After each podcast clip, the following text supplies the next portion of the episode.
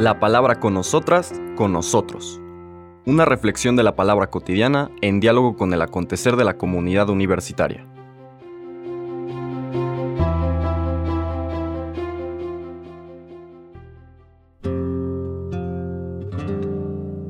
Hola, buenos días. Bienvenidas, bienvenidos a la palabra con nosotras, con nosotros. Hoy lunes 19 de febrero de la primera semana de Cuaresma iremos meditando, profundizando algunas de estas lecturas que, como decíamos ya en la semana pasada, no necesariamente siguen la secuencia de un texto particular, de un libro, de una carta, sino temática por el tiempo litúrgico en el que nos encontramos, que es el de Cuaresma. Ya las eh, reflexiones del miércoles de ceniza, el jueves y viernes después de ceniza que compartimos la semana pasada, nos van poniendo en el contexto de lo que esta cuaresma, periodo de purificación. Recordemos que cuaresma viene de 40 y en la numerología judía 40 significa eso, significa purificación, sanación. En esta referencia a los 40 años del pueblo de Israel en el desierto, eh, a través de los cuales Dios los fue purificando, como dice el propio texto, de todas sus idolatrías, y así pudiesen entrar en la tierra prometida.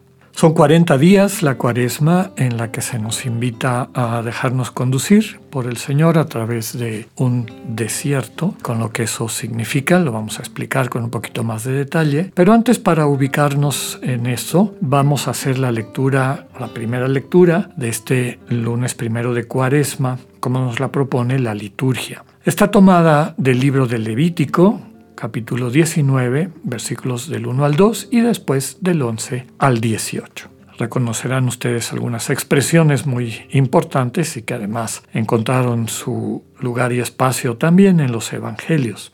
Dice el texto. En aquellos días dijo el Señor a Moisés, habla a la asamblea de los hijos de Israel y diles, sean santos, porque yo, el Señor, soy santo. No hurtarán, no mentirán ni engañarán a su prójimo no jurarán en falso por mi nombre. Eso sería profanar el nombre de su Dios. Yo soy el Señor. No oprimas ni explotes a tu prójimo. No retengas hasta el día siguiente el salario del que trabaja para ti. No maldigas al sordo, ni pongas tropiezos ante el ciego. Teme a tu Dios. Yo soy el Señor. No seas injusto en la sentencia, ni por favorecer al pobre, ni por respeto al poderoso. Juzga con justicia a tu prójimo. No andes calumniando a los tuyos, ni des testimonio contra la vida de tu prójimo. Yo soy el Señor. No odies a tu hermano, ni en lo secreto de tu corazón. Trata de corregirlo, para que no cargues tú con su pecado. No te vengues, ni guardes rencor a los hijos de tu pueblo. Ama a tu prójimo como a ti mismo. Yo soy el Señor. Palabra de Dios. Qué linda lectura de este capítulo 19 de Levítico, donde encontramos, les invitaba a que estuvieran atentas y atentos, encontramos la referencia del famoso segundo mandamiento del Señor. Cuando en los evangelios le preguntan cuál es el mandamiento más grande y en algunos evangelios contesta el Señor, en otros les devuelve la pregunta a quienes le preguntan eso, pero siempre la respuesta es la misma, tomada del Deuteronomio, amar al Señor tu Dios con todo tu corazón, con toda tu alma, con toda tu vida, etcétera, con todo tu ser, y ama a tu prójimo como a ti mismo. Este amor que implica todos estos elementos y estas diferentes dimensiones, amar a Dios, amar al prójimo, amarse a sí mismo, en el fondo son tres amores tres mandamientos, tres referentes de vida, tres maneras como Dios nos confía parte de su proyecto de construir un mundo diferente, un mundo que refleje lo mejor de la humanidad, para que así refleje nuestra condición de hijos e hijas de Dios, nuestra dignidad de imagen divina, pues aparece en este texto de Levítico con toda claridad. Pero es el final. Cuatro párrafos que terminan con esta declaración de Dios. Yo soy el Señor. Es decir, esto que te estoy transmitiendo, de veras vale la pena que lo acojas, que lo escuches. Como un buen hijo, y a veces uno de los problemas que tenemos en nuestra época es la ausencia de paternidad y maternidad y también la ausencia de filiación, de la, de la experiencia filial, de captar que quienes nos anteceden, ya sean padres, madres biológicas o quienes tienen más experiencia que nosotras, que nosotros, pues tienen algo que aportarnos. Y es un arte saber acoger esa sabiduría, esas recomendaciones. Esta cuádruple manera como el Señor subraya detrás de cada una de las invitaciones, yo soy el Señor, yo soy tu Señor, yo soy aquel que por amor te dio la existencia y aquel que no te va a abandonar, estoy contigo. Escucha lo que te estoy transmitiendo porque en eso hay vida. Y dado que la vida es el amor que se encarna y nadie puede amar por uno, pues Dios nos acompaña tomándose ese riesgo. La invitación es a que despertemos y encarnemos ese amor. Por eso en el texto de Levítico nos dice que el Señor invita a Moisés, que es quien comunica a la gente los mensajes de Yahvé para que se vayan constituyendo y consolidando como un pueblo de Dios. Inicia con esta este mandato, esta confianza, mandato, pone en las manos de Moisés el hablar a la asamblea de los hijos e hijas de Israel y darles el mensaje de Dios. Y empieza el mensaje diciendo, sean santos porque yo, el Señor, soy santo.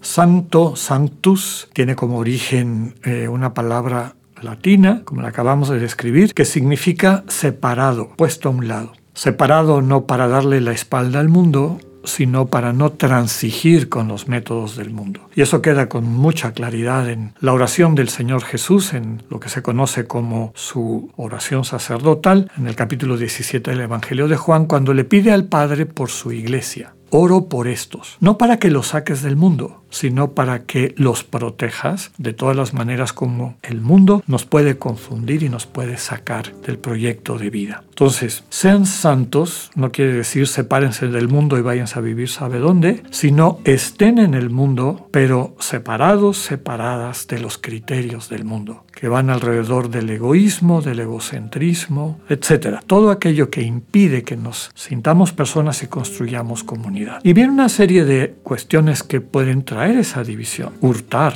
dice, no hurten, no mienten, no mientan, no engañen, no juren en falso por mi nombre. Es decir, no mientan con M mayúscula, ¿verdad? Y metiendo a Dios en sus, en sus este, estofados, ¿verdad? Para llevar adelante un proyecto que ustedes saben que es mentira. Eso sería profanar el nombre de su Dios. No opriman, no exploten a su prójimo, no se queden con el salario, no retengan el salario de quien ya trabajó para ti. No maldigas al sordo ni pongas tropiezos ante el ciego, es decir, hacerle daño a personas que no se pueden dar cuenta de ese peligro. Inmediatamente dice, teme a tu Dios. Es decir, date cuenta que yo no estoy sordo, yo no estoy ciego. Yo sí percibo tus acciones y percibo las acciones o la situación de aquellos hermanos y hermanas que en injusticia estás maltratando. No seas injusto con tu sentencia de ninguna manera, ni por favorecer al pobre, ni por respeto al poderoso. Que la justicia, es decir, que lo que corresponde para bien, para la construcción de la comunidad, se pueda concretar.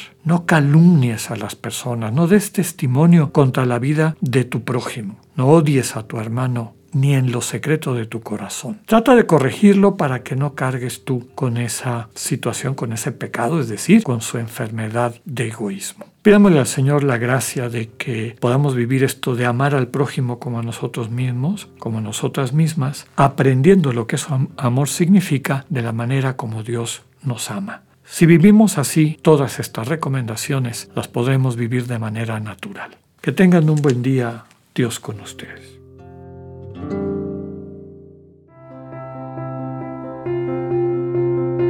Acabamos de escuchar el mensaje del Padre Alexander Satirka.